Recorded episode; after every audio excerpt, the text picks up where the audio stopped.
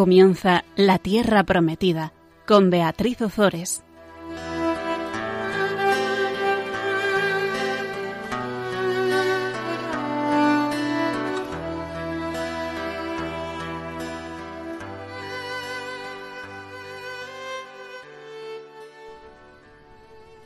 Buenas tardes, queridos amigos de Radio María. Aquí estamos un miércoles más compartiendo la palabra de Dios con todos vosotros. Buenas tardes, Gonzalo. Buenas tardes, Beatriz. ¿Te parece que comencemos rezando una oración como siempre Claro. y nos metemos ya de lleno en la palabra que hoy va a estar muy, muy interesante? Proclama mi alma la grandeza del Señor, se alegra mi espíritu en Dios mi Salvador, porque ha mirado la humillación de su esclava. Desde ahora me felicitarán todas las generaciones, porque el poderoso ha hecho obras grandes por mí. Su nombre es santo, y su misericordia llega a sus fieles de generación en generación. Él hace proezas con su brazo, dispersa a los soberbios de corazón, derriba del trono a los poderosos y enaltece a los humildes. A los hambrientos los colma de bienes y a los ricos los despide vacíos. Auxilia a Israel su siervo, acordándose de la misericordia como lo había prometido a nuestros padres en favor de Abraham y su descendencia por siempre. En el programa pasado comentábamos cómo eh, David llega al santuario de Not y cómo el sacerdote Ahimelech le da los panes del sacrificio que habían sido retirados delante del Señor para reemplazarlos por otros recientes. Sabemos por la ley del Levítico que estos panes no se podían dar absolutamente a nadie. En ese día se encontraba allí Doeg. Doeg era uno de los servidores de Saúl y es él quien le dirá a Saúl lo que, mm, lo que ocurre en el santuario de Not. Y esto va a llevar a la muerte por parte de Saúl de todos los sacerdotes de Not, que es lo que vamos a ver en este programa. David huye a Gat, donde había matado a Goliat, y ante el temor de que acaben con él, porque, claro, mm, ¿qué querían? ¿Qué más querían los habitantes de Gat que acabar con, con David? Lo que hace David es simular haber perdido el juicio y consigue salir con vida. Bueno, pues eh, David eh, sale con vida y vamos a ver qué es eh, lo que ocurre.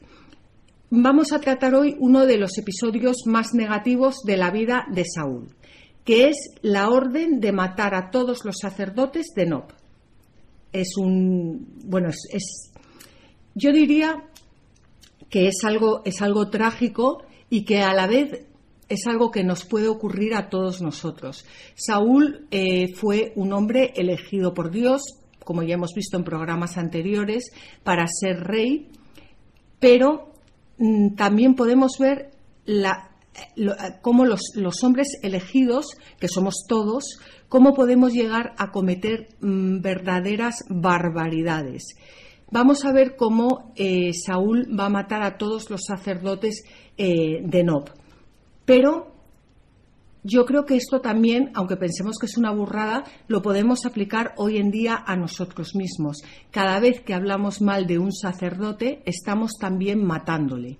Vemos que la orden de Saúl va a ser una burrada, una bestialidad, pero muchas veces nosotros eh, hablamos alegremente de los sacerdotes y nos permitimos el lujo de decir pues todo lo que se nos viene en gana, no solo de los sacerdotes, eh, de los sacerdotes mm, sacerdotes, sino también de los obispos, de los cardenales y ya ni qué decir del Papa.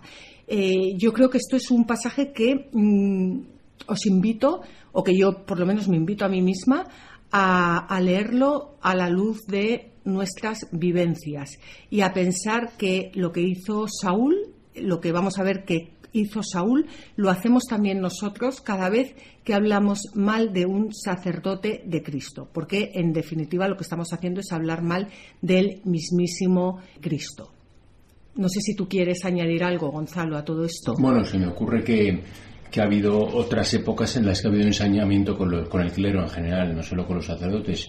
Recuerdo la época de Lutero, la Revolución Rusa, la revolución, pues, pues la, guerra civil española y antes que la revolución rusa también la, revolución francesa, ¿no? En todas ellas hubo, eh, no sabemos por qué, por lo menos no, no es, es, muy difícil entenderlo, pero hubo un gran ensañamiento con el clero. Sí, es verdad. Y, de todas formas, tienes toda la razón, de todas formas yo sí quiero llevarlo esto a nuestra vida y a nuestros corazones y pensar que cada vez que hablamos mal de un sacerdote estamos decapitándole. Sí, sí, que es otra manera de... Es otra manera. Bueno, pues la orden de, matar a los sacerdotes eh, de Nob comprenderéis que es una orden completamente eh, absurda que sus servidores se niegan rotundamente a cumplir. Y va a ser un forastero, un edomita, quien va a dar muerte a los sacerdotes. Para todos aquellos que sigáis, que queráis seguir con, la Biblia, con la Biblia en la mano, estamos en el primer libro de Samuel, en el capítulo 22, y vamos a leer los versículos 6 al 9. Oyó Saúl que David y sus hombres habían sido descubiertos. Estaba Saúl en Gibeá, bajo el terebinto que está en lo más alto, con su lanza en la mano. Todos sus servidores estaban a su alrededor.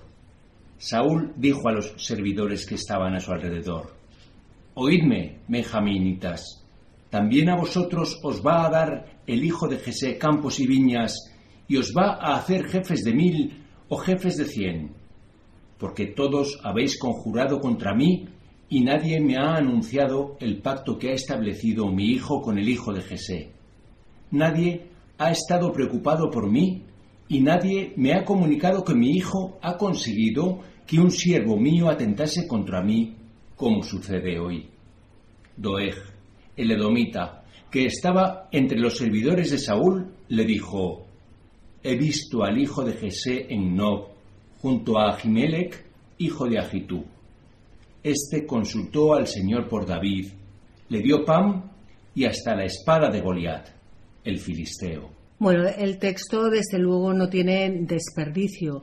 Vemos cómo, lo hemos visto en los programas anteriores también, cómo a Saúl le, corroe la, envidia que tiene hacia David.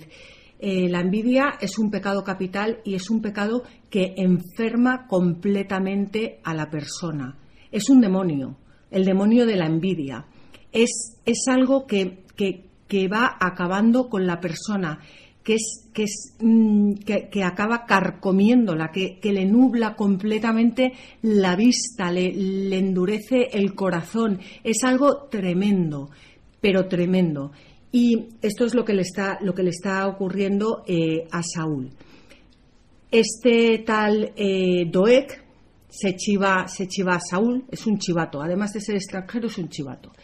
Y este, este chivatazo es lo que va a causar la muerte de todos eh, los, sacerdotes de Not.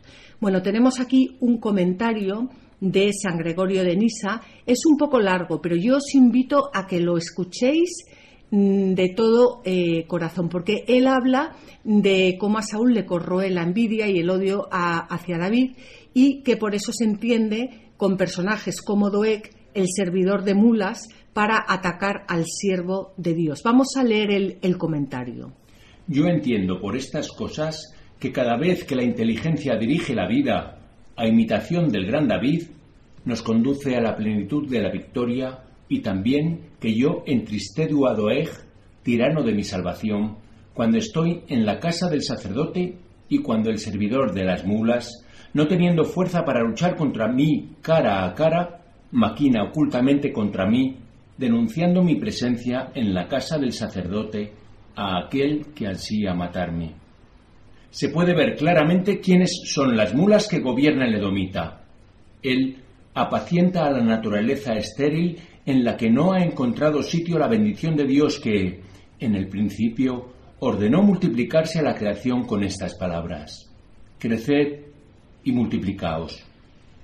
Así como la multiplicación del mal no proviene de Dios, la continuación en la especie de las mulas tampoco proviene de su multiplicación. Es decir, así como la naturaleza de las mulas no se conserva por sí misma, tampoco el mal subsiste conservándose a sí mismo, sino siempre a través de otro que quiere arrastrarnos al deseo de la unión asnal e irracional.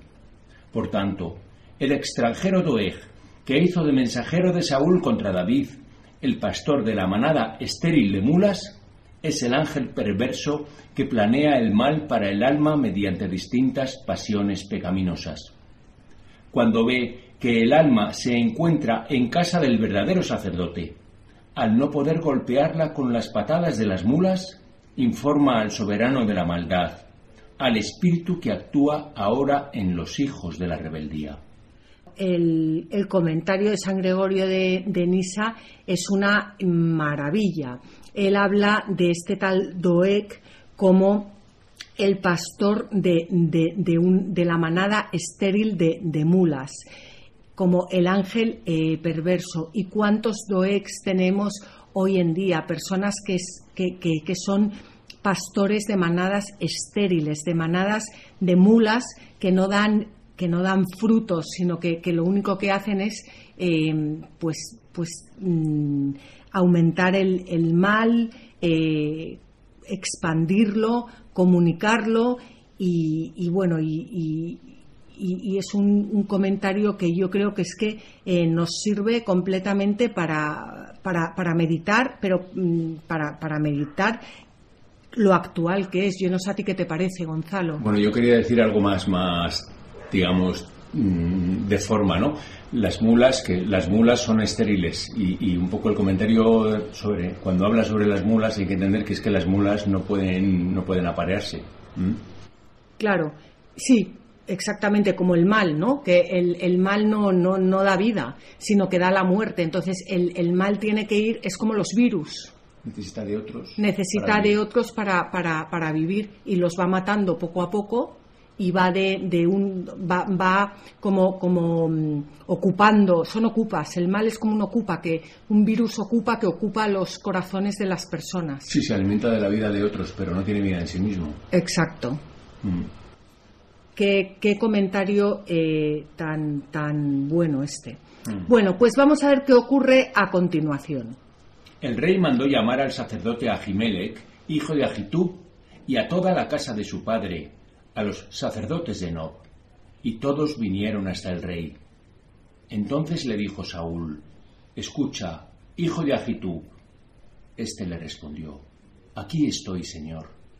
Y le dijo Saúl, ¿Por qué tú y el hijo de Jesé conspiráis contra mí? ¿Le has dado alimento y espada?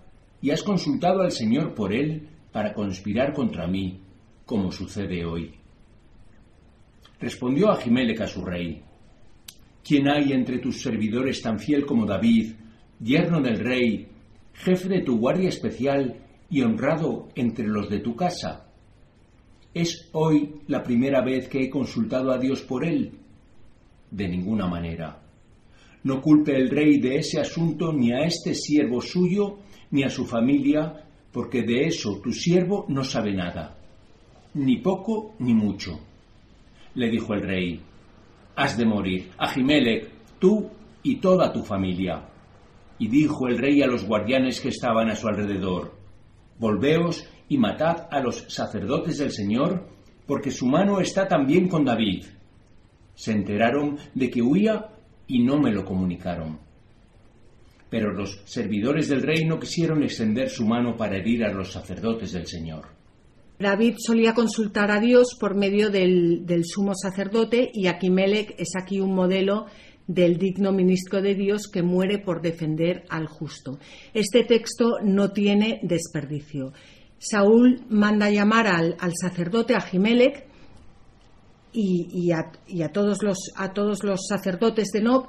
Ellos llegan ante Saúl ¿Y qué le ocurre a Saúl? Lo que hemos visto en, muchísimos programas anteriores. Lo que ocurre siempre cuando abrimos las puertas de nuestro corazón a la envidia.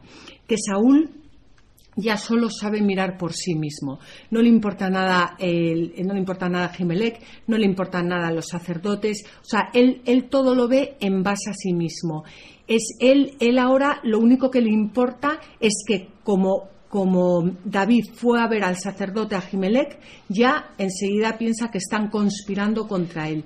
Esto es como lo que les ocurrió a Adán y Eva con el pecado original. ¿Qué ocurrió con el pecado original? mm, a mí me gusta explicarlo con, el palo de, una escoba. El, el, mundo giraba alrededor, alrededor de Dios. Toda la creación había sido creada para alabar, para bendecir a Dios y, como culmen de la creación el hombre. El hombre fue creado como sacerdote en el templo de Dios para alabarlo y bendecirlo. ¿Qué hicieron Adán y Eva? Cogieron el, el palo, el, bueno, quiero decir, yo hablo del palo de la escoba porque es lo que me gusta para que la gente se quede con ello y explicar en las clases de Biblia. Cogieron el palo, el eje alrededor de, lo que giraba todo, el mundo, em, que era Dios, claro, y se lo incrustaron en su cabeza.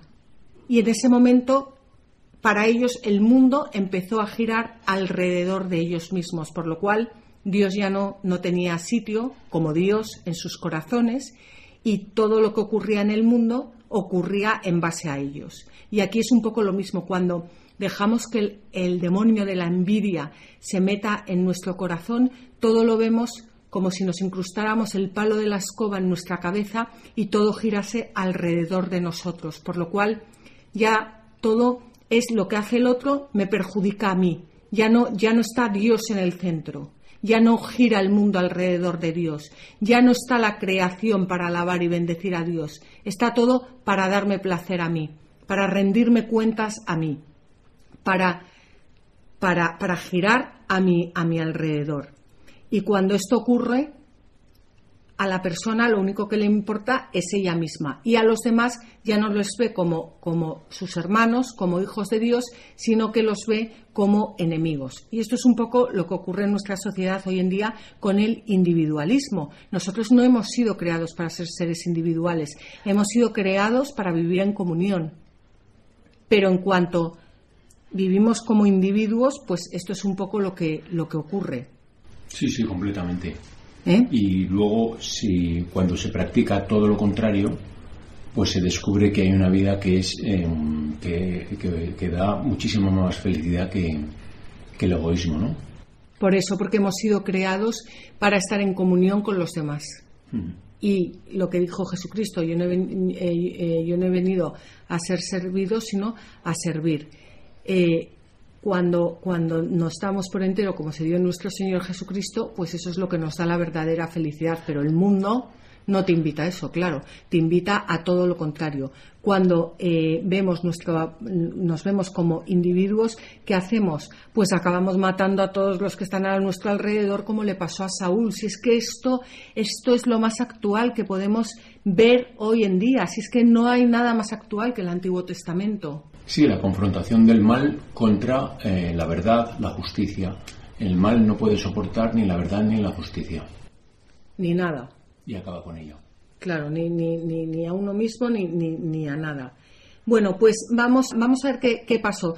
Habíamos terminado la lectura diciendo que los sacerdotes del rey, bueno, eh, diciendo la, la, palabra de Dios, que los sacerdotes, los servidores del rey no quisieron extender su mano para herir a los sacerdotes del Señor. Aquí vemos el verdadero temor a Dios, o sea, el, rey eh, era su rey, Saúl, y ellos se niegan a cumplir las órdenes de su rey porque va contra Dios. Qué maravilla si nosotros hiciéramos lo mismo, ¿no? Eh, si nos, si nos, mm, si, nos eh, negáramos a cumplir las órdenes de nuestros dirigentes porque van contra Dios. Esto es lo que es el temor de Dios. O sea, actuar conforme al Evangelio. Aunque, aunque muchas veces eh, la ley y el Evangelio pues, pues no coincidan. La ley mundana, dices. Sí, claro. Sí, totalmente. Aunque, y aunque nos puedan matar, y aunque nos puedan, ese, es, el, ese es el testigo, eh, ese, es, el testigo verdadero de, Cristo. Bueno, pues a esto eh, nos llama el Señor.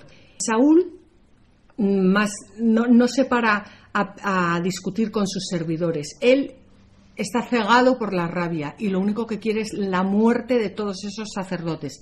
¿A quién se dirige? Al chivato, a Doeg, al extranjero. Vamos a ver qué le dice. Entonces el rey se dirigió a Doeg. Vuélvete y mata tú a los sacerdotes. Se volvió pues Doeg el edomita y atacó a los sacerdotes matando aquel día a 85 hombres vestidos de efod de lino. pasaron a filo de espada a Nob, ciudad de sacerdotes, hombres y mujeres, jóvenes y niños, bueyes, asnos y ovejas. Todos fueron pasados a cuchillo. Pues muy bonito, muy bonito. ¿Veis cómo Doeg, el edomita, eh, ataca a los sacerdotes? Mm, mata a 85 hombres vestidos de efod de, lino, que es un distintivo de los sacerdotes, no es el mismo efod del sumo sacerdote, en que se guardaban los oráculos, los Urín y, y Tumín. Bueno, pues mata a 85 y, y, además no le basta con los sacerdotes, sino que acaba con hombres y mujeres, jóvenes y niños, bueyes, asnos y ovejas. Y todos son pasados a cuchillo. ¿Por qué no lo hizo Saúl? Porque era un cobarde. Porque la envidia es de cobardes. Porque estaba hasta estaba carcomido por la envidia. Y porque él era el que, el, que quería eh, reinar. Y los envidiosos son todos unos auténticos cobardes. Bueno, también es porque a veces el mal intenta presentar un lado amable. Entonces, eh, él siempre podía haber dicho que él no fue. Sí, pero vamos, que era un cobarde. Y no solo un cobarde, sino que dice Casiodoro que era el anticristo. Vamos a leer lo que dice Casiodoro. Cuando David huía de Saúl, llegó a donde el sacerdote Ahimelech y, recibido por él, cogió los panes de la proposición y la espada con que había matado a Goliat. Los panes de la proposición indicaron que era sacerdote y la espada sagrada que había de ser un potentísimo rey. Allí se encontraba por casualidad Doeg, el edomita, mayoral de las bestias, informó de todo al rey Saúl. Entonces Saúl se enfureció y ordenó a Doeg matar a Ahimelech junto con los otros sacerdotes de la misma ciudad.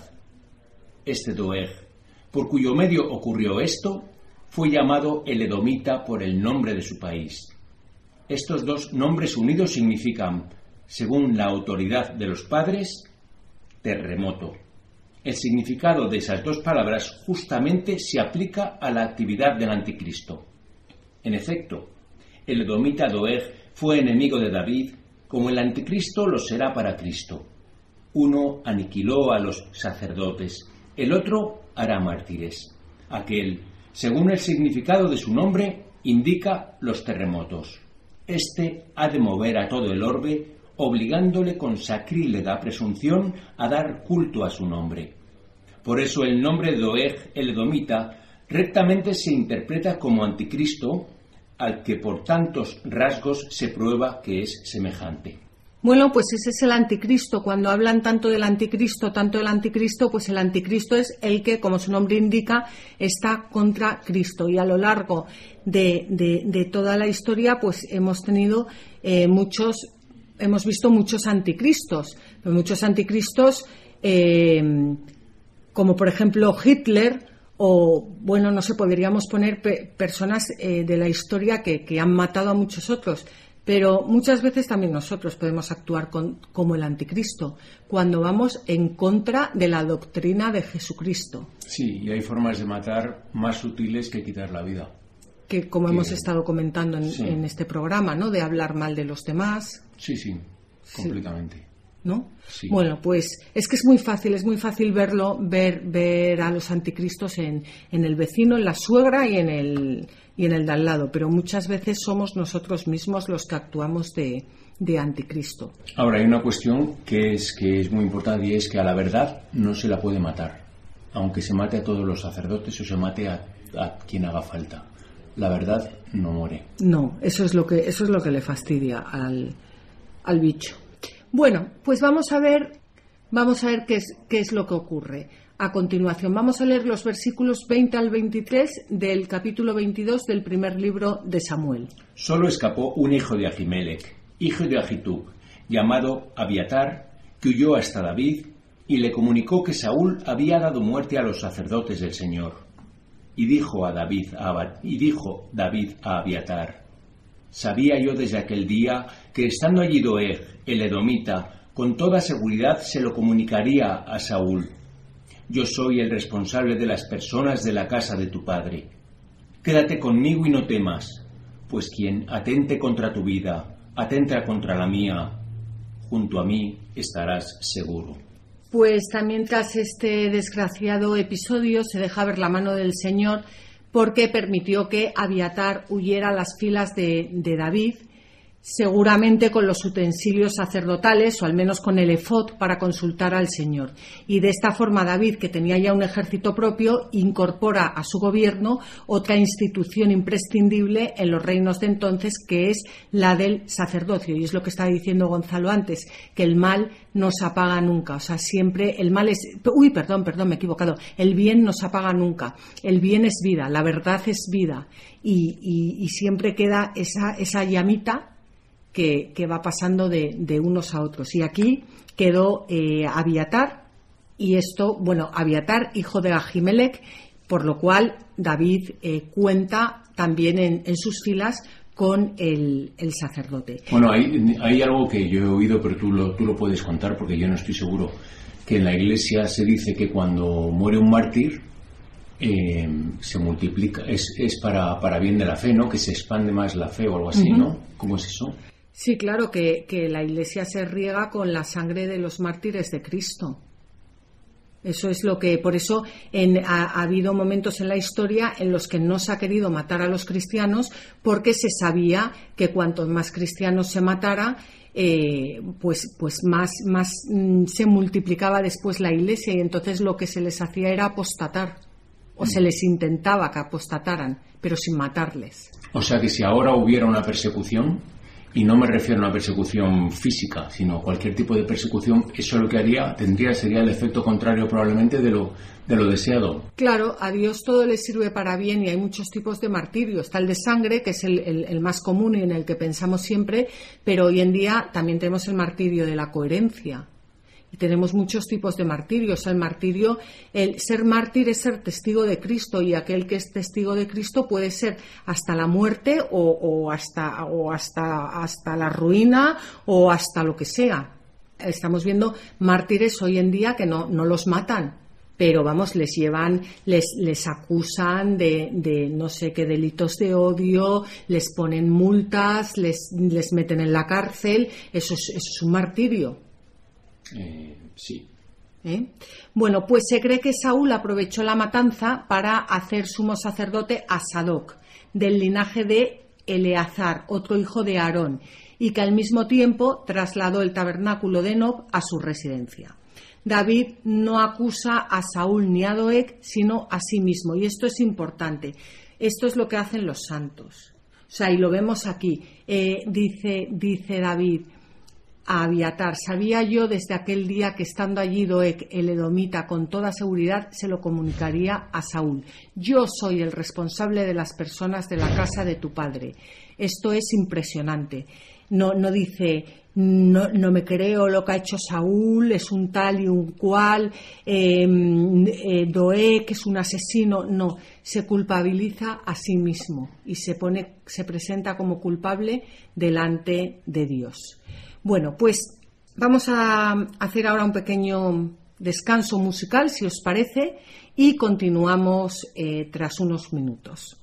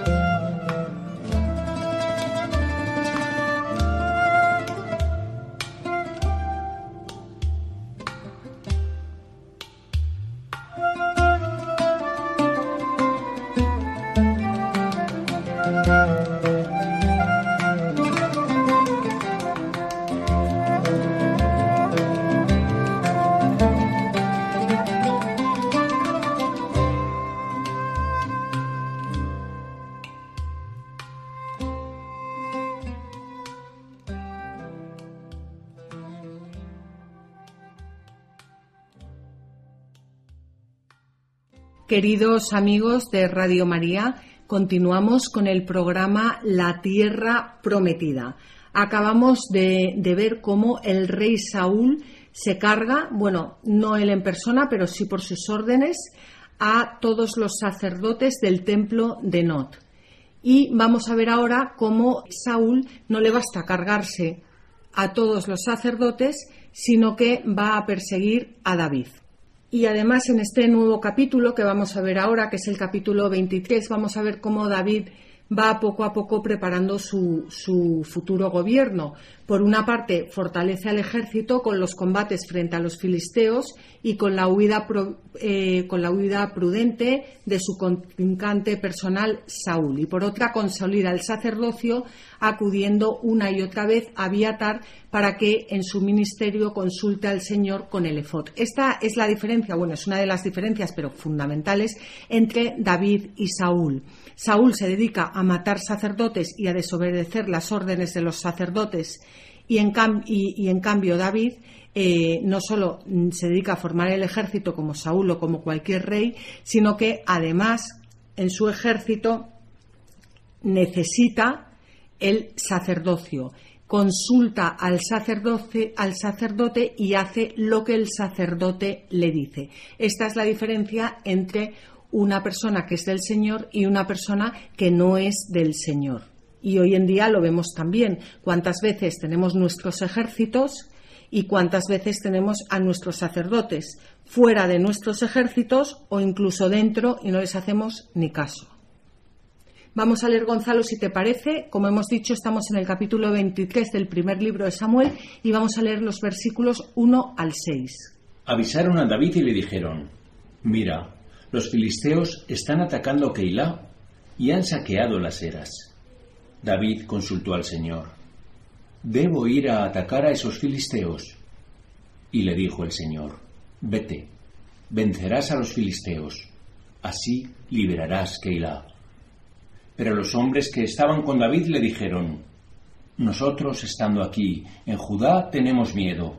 ¿Cuánto más si vamos a Keilah contra las huestes de los filisteos?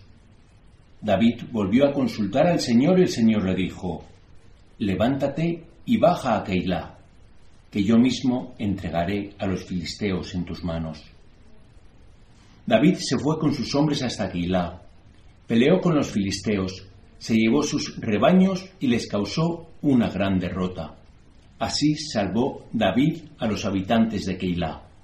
Abiatar, el hijo de Ahimelech, cuando salió huyendo hacia David y cuando fue con este a Keilah, se llevó consigo el efod. Aquí a mí me gustaría comentar dos cosas, Gonzalo. Una es em, cómo los David consulta, consulta al Señor, eh, consulta si debe atacar a los filisteos a través del sacerdote y el Señor le dice que, que sí, que vaya y que va a vencer a los, a los filisteos. Pero los hombres de David tienen miedo, cosa que por otra parte es totalmente lógica y podríamos decir que tienen falta de fe. Porque la falta de fe es lo que te produce el miedo. Mm. Una persona que tiene fe no tiene miedo. Sí. ¿Eh? Bueno, pues eh, David vuelve a, preguntar al Señor. Y el Señor le, dice que, que, sí, que vaya a Keila y que él mismo le va a entregar a los filisteos en tus manos, en sus manos. Y podemos pensar que esto le ocurría a David y a nosotros no, pero a nosotros también nos pasa. El problema, si no nos pasa, a lo mejor es que no rezamos lo suficiente, pero el Señor, siempre que le consultamos, nos responde. Y al final, los santos, a lo largo de la historia, no son los que no han pecado, porque todos los santos han pecado. Bueno, a lo mejor hay uno que no pecó, pero, o dos, pero vamos, todos los santos eh, han pecado a lo largo de la historia. Los santos no son los que no pecan porque pecan, aunque es verdad que luego se confiesan y, tiran para adelante. Los santos son aquellas personas que reconocen a Jesucristo como el Señor de la historia y el Señor de sus vidas, que es algo muy distinto. Porque pecar van a seguir pecando, pero cuando una persona de verdad se cree que Jesucristo es el Señor de la historia y que Jesucristo es el Señor de sus vidas, tiran para adelante. Y si de verdad Jesucristo es el Señor de nuestras vidas, no tenemos otra cosa que hacer, aparte de alabarle, bendecirle y darle gloria, que consultarle todas las cosas que tenemos que hacer. Hmm. Incluso hablando de aquí de David, si a David le, le hubiera sido anunciado por contra que iba a perder la batalla, David también habría ido a la batalla. Si el Señor se lo hubiera dicho, sí. Sí, por eso, que David no se movía porque, porque iba a ganar la batalla, sino por las órdenes del Señor. Exactamente. Eh, fueran cuales fueran. O sea, su victoria era cumplir la voluntad de Dios. Efectivamente. Su victoria era cumplir la, voluntad de Dios, exactamente. Y luego la otra cosa que quería comentar es el eh, que dice aquí que Abiatar, el, el hijo de Ahimelech, cuando salió huyendo hacia David y cuando fue con este a Keila se llevó consigo el efod. ¿Qué es el efod? El efod es la vestidura específica de los sacerdotes y de los que participaban directamente en el culto. Y el mismo nombre se aplicaba a un instrumento utilizado en los antiguos santuarios del norte que contenía las suertes con que se consultaba al Señor y llegó incluso a designar un objeto idolátrico. Como ornamento sacerdotal es distintivo del sumo sacerdote es una especie de delantal que se sujetaba con un ceñidor y dos sombreras. Y, en las, sombreras eh, llevaban dos piedras de ónice con los nombres grabados de las tribus de Israel. Bueno, pues el pectoral del, juicio era un paño rectangular que estaba artísticamente eh, bordado, colocado sobre el pecho y sujeto por la parte superior a las sombreras del efod y por la parte inferior al cinturón. Cuando el autor sagrado escribe, las vestiduras sacerdotales habían sufrido ya múltiples eh, modificaciones. Por eso la dificultad eh, para saber con exactitud cómo eran en su origen. Pero parece claro que el pectoral tenía una especie de bolsa interior donde se guardaban los urim y tumim, que eran esos instrumentos que ya hemos eh, comentado antes para descubrir la voluntad del Señor y la suerte de los hijos de Israel y llevaba también engarzadas las doce piedras con los nombres de las doce tribus de Israel, mostrando así que la función principal del sumo sacerdote era representar al pueblo ante Dios en las funciones litúrgicas más solemnes. Y yo aquí también quiero aprovechar para decir que em, la función principal de los sacerdotes hoy en día también es representar al pueblo ante Dios en las funciones litúrgicas más solemnes, que que los sacerdotes están para para representarnos ante Dios, están para celebrar la liturgia y, no están para que tengan que hacer todo en las parroquias. Por eso eh, la importancia, y sobre todo a partir del Concilio Vaticano II, de los laicos, de la formación de los laicos y de la actividad de los laicos en, la Iglesia, porque los sacerdotes están para lo que están y los laicos estamos también para eh, evangelizar. No es solo una labor de los sacerdotes. Sí, sí. Alguien me comentó alguna vez, que a lo mejor es una tontería, pero es muy gráfico, que un sacerdote es como un ascensor colgado entre dos plantas, entre la planta baja y la planta primera. Y entonces la planta primera es el cielo y la baja es la planta, la planta donde estamos nosotros, ¿no? Y es como el contacto entre, entre eso, entre, la, entre el cielo y la tierra, ¿no? es cuando oficia, pues se convierte en una especie de, pues, pues de mediador entre, entre el cielo y la tierra. Claro, efectivamente es un mediador entre el cielo y la tierra y por eso tenemos que descargar muchas veces a nuestros sacerdotes de, tareas que, bueno, que las pueden hacer los laicos. Pero ya no estoy hablando de grandes cosas, ¿eh? estoy hablando de, ¿Cuántas veces les vemos tan agobiados, dando cursos, eh, ocupándose de cosas de la parroquia que pueden hacer laicos? No, no digo, no digo grandes cosas, pequeñas cosas, pero que llevan su tiempo. Bueno, es una forma de animar a los laicos a que, a que nos movamos un poco. Vamos a, vamos a ver qué, qué ocurre. Le comunicaron a Saúl que David había venido a Keilah y se dijo, me lo ha entregado Dios en mis manos pues él solo se ha encerrado en una ciudad con puertas y cerrojos. Convocó Saúl a todo el ejército a la batalla para bajar a Keilah y poner cerco a David y a sus hombres. Pero cuando se enteró David que Saúl tramaba un mal contra él, dijo al sacerdote Abiatar, trae el efod. Y dijo David, Señor, Dios de Israel, tu siervo ha oído con insistencia que Saúl ha decidido venir a Keilah para destruir la ciudad por mi causa. Me entregarán en sus manos los habitantes de Keilah. ¿Descenderá Saúl como ha oído tu siervo? Señor, Dios de Israel, comunícaselo por favor a tu siervo. Y dijo el Señor, descenderá. Añadió David, ¿me entregarán los habitantes de Keilah a mí y a mis hombres en manos de Saúl? Y dijo el Señor, te entregarán. David y sus hombres, unos seiscientos, se levantaron y salieron de Keilah y estuvieron vagando de aquí para allá. Le comunicaron a Saúl que David había escapado de Keilah y desistió de salir a campaña. David se asentó en el desierto entre peñascos y permaneció en la montaña, en el desierto de Zif. Saúl lo buscaba todos los días, pero el Señor no se lo puso a su alcance. Bueno, a mí lo que, lo que me impresiona muchísimo de aquí es que mm, Saúl eh, se interpone en el plan del Señor.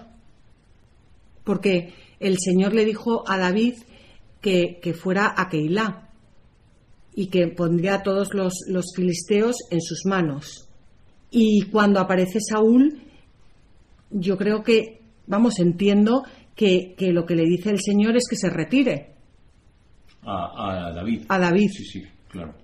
Entonces, eh, lo que yo veo aquí es que no, no, todos, no, no todo es tan cuadriculado como nosotros pensamos. Es verdad que la libertad de las otras personas influye en los planes. El Señor va a hacer siempre sus planes, nos pongamos de una forma o de otra, va a sacar sus planes adelante. Pero que, que influye mucho la libertad de los demás, porque el Señor había mandado a David a Keilah y ahora aparece ahí Saúl y David, David se ve obligado a huir. Hmm. Es curioso, a mí me recuerda esta huida al Evangelio, eh, porque, porque al final lo que dice es que, pero el Señor no se lo puso a su alcance. Y eso en el Evangelio resuena al Evangelio, ¿no? A veces que Jesucristo estaba en los fariseos que querían matarlo, pero para esa ocasión todavía no ha llegado la hora y el Señor no, y Dios no se lo puso a su alcance, ¿no? Una cosa y otra, y es que, que Saúl, eh, dice, me lo ha entregado Dios en mis manos, pues él solo se ha encerrado en una ciudad con puertas y cerrojos. Dice Saúl de David. Dice que Dios se lo ha entregado desde Saúl.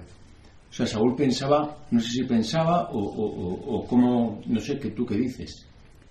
Saúl, em, Saúl es, es, es, un, bueno, ya lo hemos visto, es un envidioso, es un orgulloso, es un, es un todo, todo lo que es una persona que, que decide que, no necesita Dios porque ya lo, lo hace él mismo. Eh, pero por otra parte, bueno, por otra parte no, en esa misma línea parece como que, que Dios le sirve también a él, que Dios está a su servicio. Me lo ha entregado Dios en mis manos. Pues él solo se ha encerrado en una ciudad con puertas y cerrojos. O sea, que hasta el mismo Dios eh, está a mi servicio. Sí, no, a mí me resuena a que muchas veces el mal se presenta como el bien. Muchas veces. Se presenta como, como un bien, como, o, toma la apariencia de bien cuando en realidad pues sigue siendo mal, ¿no? Pero muchísimas veces toma la apariencia de bien. Sí, que adjudicamos a Dios cosas que Él realmente no, no hace. Bueno, pues David lo tenemos en el desierto de Zif, que es un desierto al sudeste de Hebrón. Es una zona rocosa y muy apropiada para refugiarse en ella. Y vamos a leer ahora un comentario de San Beda. David se asentó en el desierto entre peñascos y permaneció en la montaña en el desierto del Zif. Una vez personados los que han recibido la fe por la palabra, Cristo vive en los hombres más fuertes que anhelan al Dios vivo y poderoso hasta llegar a ver la faz de Dios. Permanece muy gustosamente en el corazón de quienes se apartan de los halagos del mundo y en el feliz silencio gozan de la semilla y de la flor de las virtudes que no se agotan. Tif, en efecto, significa flor o semilla. Bueno, pues en esa flor, en esa semilla, es donde Jonatán, amigo del alma de David, va a ir a, eh, va a, ir a visitarle. Vamos a, ver un encuentro esporádico de, estos amigos que es importante porque va a ser el último que van a tener en esta vida y porque en él, a modo de testamento, Jonatán reconoce el, el destino de David. Dice, tú reinarás sobre Israel hasta mi padre Saúl está convencido de esto. Vamos a leerlo. David tuvo miedo porque Saúl había salido para atentar contra su vida. Por entonces David estaba en el desierto de Cif en Josá. Entonces se levantó Jonatán, hijo de Saúl, se acercó a David en Josá y le confortó en nombre de Dios, diciéndole, No temas, que no te alcanzará la mano de Saúl, mi padre Tú reinarás sobre Israel y yo seré tu segundo. Hasta mi padre Saúl está convencido de esto. Establecieron los dos un pacto ante el Señor. Luego David permaneció en Jorsá y Jonatán se volvió a su casa. Pues a mí lo que más me, impacta de, este encuentro entre estos dos hombres de Dios es que dice, dice, dice la palabra de Dios que, mm, eh, eh, perdón, Jonatán confortó a David en nombre de Dios. Jonatán sufría interiormente tanto como David, y esto vamos seguro. Y con todo se pone en marcha y viene al refugio de David para consolarle y renovar con él la alianza en presencia de Yahvé. El consuelo, el consuelo de este mundo, pues viene de, pues, pues eso, pues pues de, que nos mm, consuelen pues con cosas de este mundo. El consuelo de los hijos de Dios consuelan en Dios, confortan a los demás en nombre de Dios. Y yo creo que esto es algo que debemos meditar eh, porque al fin y al cabo es el consuelo que debemos buscar siempre como verdaderos cristianos, el consuelo en Dios. No sé si tú quieres añadir algo más, Gonzalo. No, no, que sí, que estoy de acuerdo. Eh, lo único que es muy complicado, ¿no?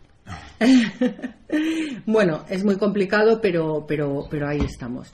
Ya hemos llegado al, al final del, del, programa. Gonzalo y yo os damos las gracias a todos vosotros por habernos acompañado. Sabéis que el próximo programa será dentro de 15 días, el 26 de agosto y podéis escuchar este, este programa en Radio María, en la página web de Radio María, o llamando al teléfono 91 822 80 10. También podéis encontrarlo en la página web latierraprometida.es, todo en minúsculas.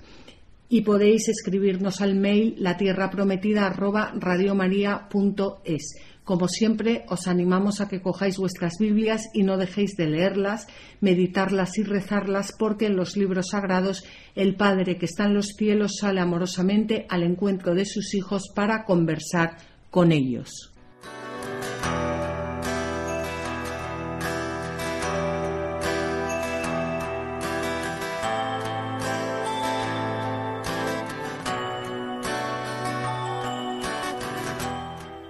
Así concluye La Tierra Prometida con Beatriz Ozores.